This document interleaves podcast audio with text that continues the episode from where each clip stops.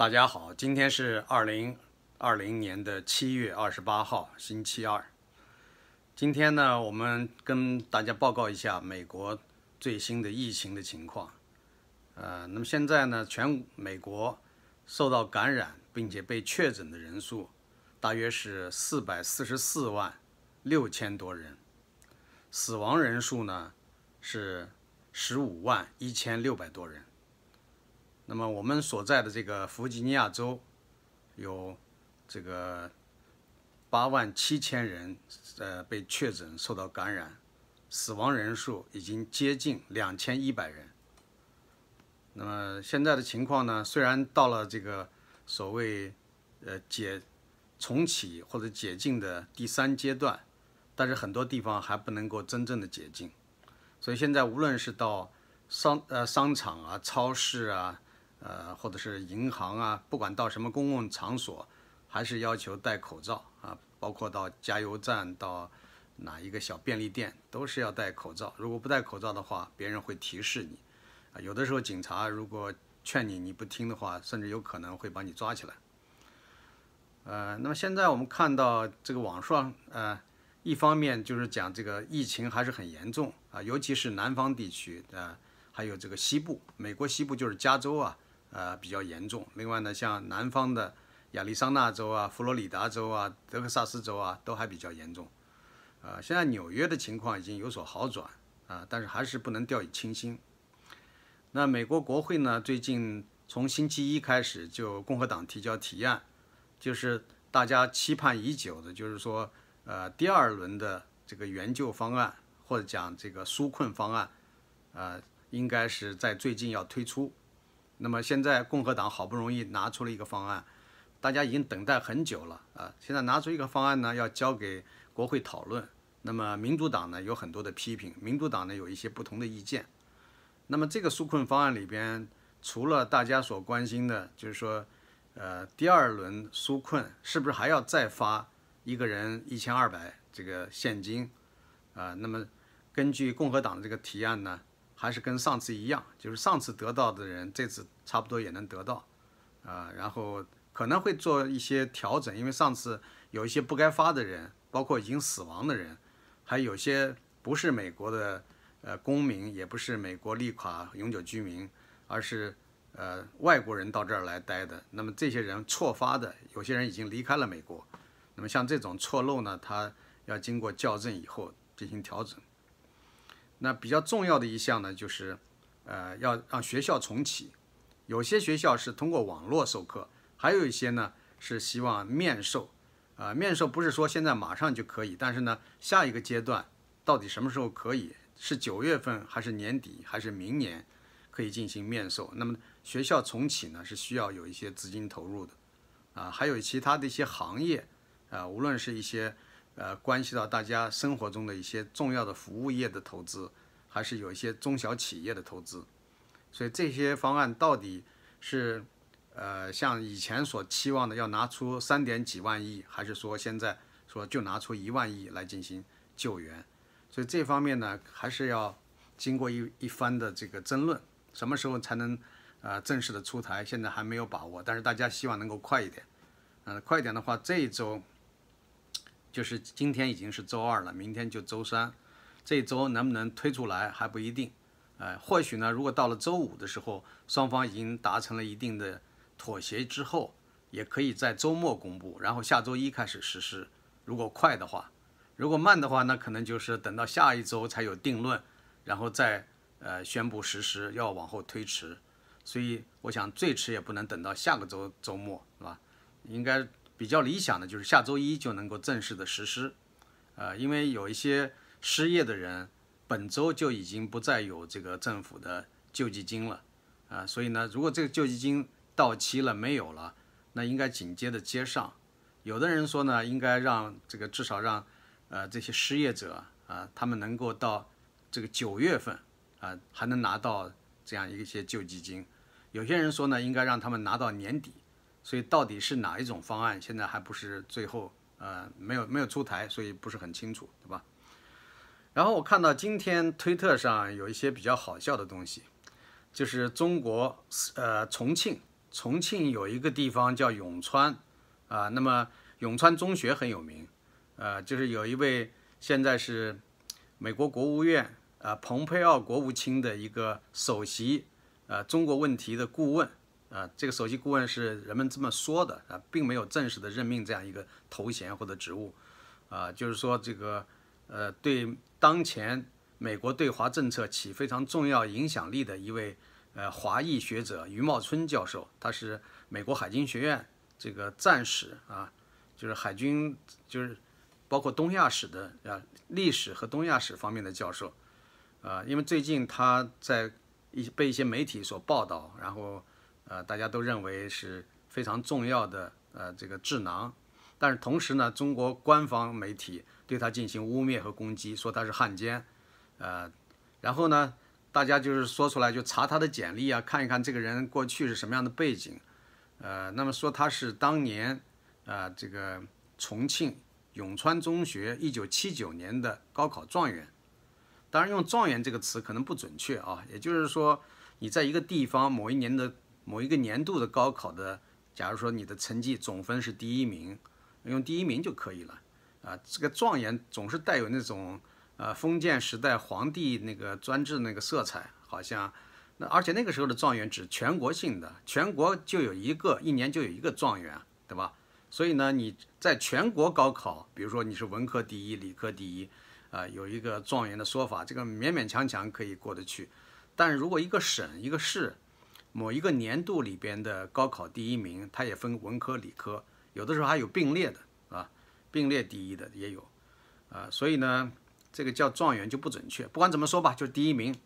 那么我们今天看到推特上传传来了国内的一个一段短视频，就这个永川中学它是有个石碑的，有一个相当于光荣榜那种呃永载这个这个学校校史的那样一个大理石石碑，那个大理石很漂亮，还是呃红色的那种大理石啊。这个大理石上面从一九七八年。高考状元，比如说文科谁谁谁，理科谁谁谁，然后呢，一九七九年文科下面写的是余茂春这三个字，这很清楚啊。本来是一项荣耀啊，至少这个，我想他的母校永川中学的老师啊、校领导，还有这些不管是多少届的学生，都会很自傲的、很很骄傲的提起说，当年我们有个校友啊，叫余茂春，一九七九年高考的这个文科第一名。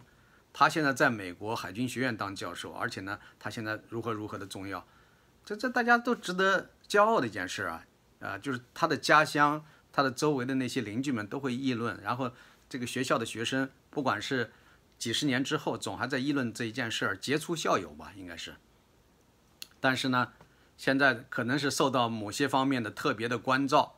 然后有人拿了凿子啊，拿那个。镯子就开始那个凿子才开始凿那个字，要把余茂春三个字给它凿掉。呃，这是什么意思呢？就是说余茂春现在被中共官方钦定为汉奸了，所以他的名字就不应该再在这个呃能够载上记载这个永川中学光荣历史的这样的一个大理石石碑上，就要把这个汉奸的名字给啄掉。这就是中共官方他们的意图。也就是下面也只好这样照照办执行，但你想想，一个很漂亮的大理石石碑，呃，本来呢每个年度记录都很完整，你现在把它凿掉，算怎么回事呢？就说在历史上不存在这件事，还是说要抹杀历史，要篡改历史呢？呃，我想起了我们小的时候啊，我们小的时候那时候，呃，不是文化大革命开始了吗？呃，那过去很多书上都印的刘少奇啊、彭德怀啊、邓小平啊，这吧许多。呃，中共高级领导人，呃，当时老师、还有同学、还有家长都说，在他名字上打岔。那个时候谁要打倒谁、批判谁，就要在人家的名字上打岔。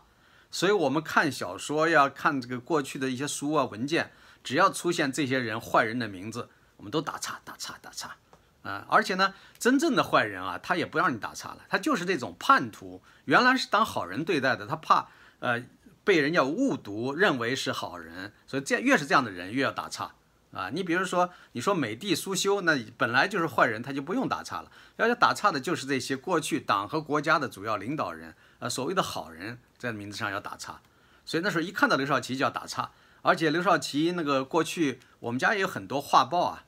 党和国家领导人毛泽东、刘少奇、周恩来站在一起，朱德他们都站在一起。那这个时候呢，就说要打岔，哪些人能打岔，哪些人不能打岔，对吧？那就给那个脸上刘少奇的脸上就开始乱涂乱抹，啊，其实我不愿意干这样的事。我看到很多同学家里边，他们都是把那个这个有的领袖的人的头都剪掉，专门把那个脸鼻子剪掉一块儿，我都觉得这样的不完整，是吧？至少我们家的画报没这么做啊。我当时觉得要虽然讲哪个是坏人，我心里记得他是坏人就行了，不一定要把这个脸弄得都看不清楚嘛。我觉得这个坏人他的脸长什么样子，我还要留着要看得清楚一点。所以呢，我一般的至少我的东西上不给打叉，不给他也抠掉，抠掉一个洞，把那个脸抠掉，我才不干这种蠢事呢。所以那时候很多的同学他们都干这种蠢事儿，啊，这种事做了很多年啊。一会儿这个是坏人了，那个是坏人了，这都把这脸都抠掉，把那名字涂掉，啊，所以图书馆的书也都被弄得面目全非。呃，就是这样一个做法是非常愚蠢和低级的，就是要篡改历史。当年呢，这个朱德上井冈山，朱毛红军会合，然后那时候，呃，小学教科书、中学教科书里面有好多是什么朱德的扁担。结果后来文革期间说，呃，朱德是一个大军阀，反动军阀，不能说朱德的扁担，要说林彪的扁担。后来呢，就把那个连环画呀，或者有些东西要改，要改成本来是朱德呢，要改成林彪。那两个人形象完全不一样嘛，扁担上面的都要改，所以这个是很搞笑的一件事情。朱毛会师呢变成了朱林会，呃毛林会师，啊后来那个油画要重新画，有些画家要求改，呃大家知道过去有一个油画叫《开国大典》，那个呃绘画者叫董希文，董希文活着的时候就要求他改了几次画，啊死了以后他那画还要继续被人改，为什么呢？因为《开国大典》原来那上面站的大家知道。中央人民政府副主席高岗，高岗到了一九五四年就出问题了，对吧？那么这个后来他自杀了，那自杀了更要在那上面要体现出来，就把高岗那个头像整个的人像要去掉，啊，涂成空白，就这样的话就缺了一个人啊。有的地方呢，他还要再补上一盆花，补上一个什么的东西背景，把它遮掩一下，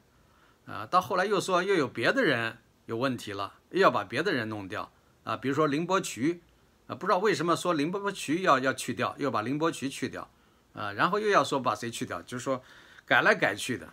啊，所以这个事情呢就是非常有意思。我就在推特上开玩笑说，呃，我就写了一句话，我说那个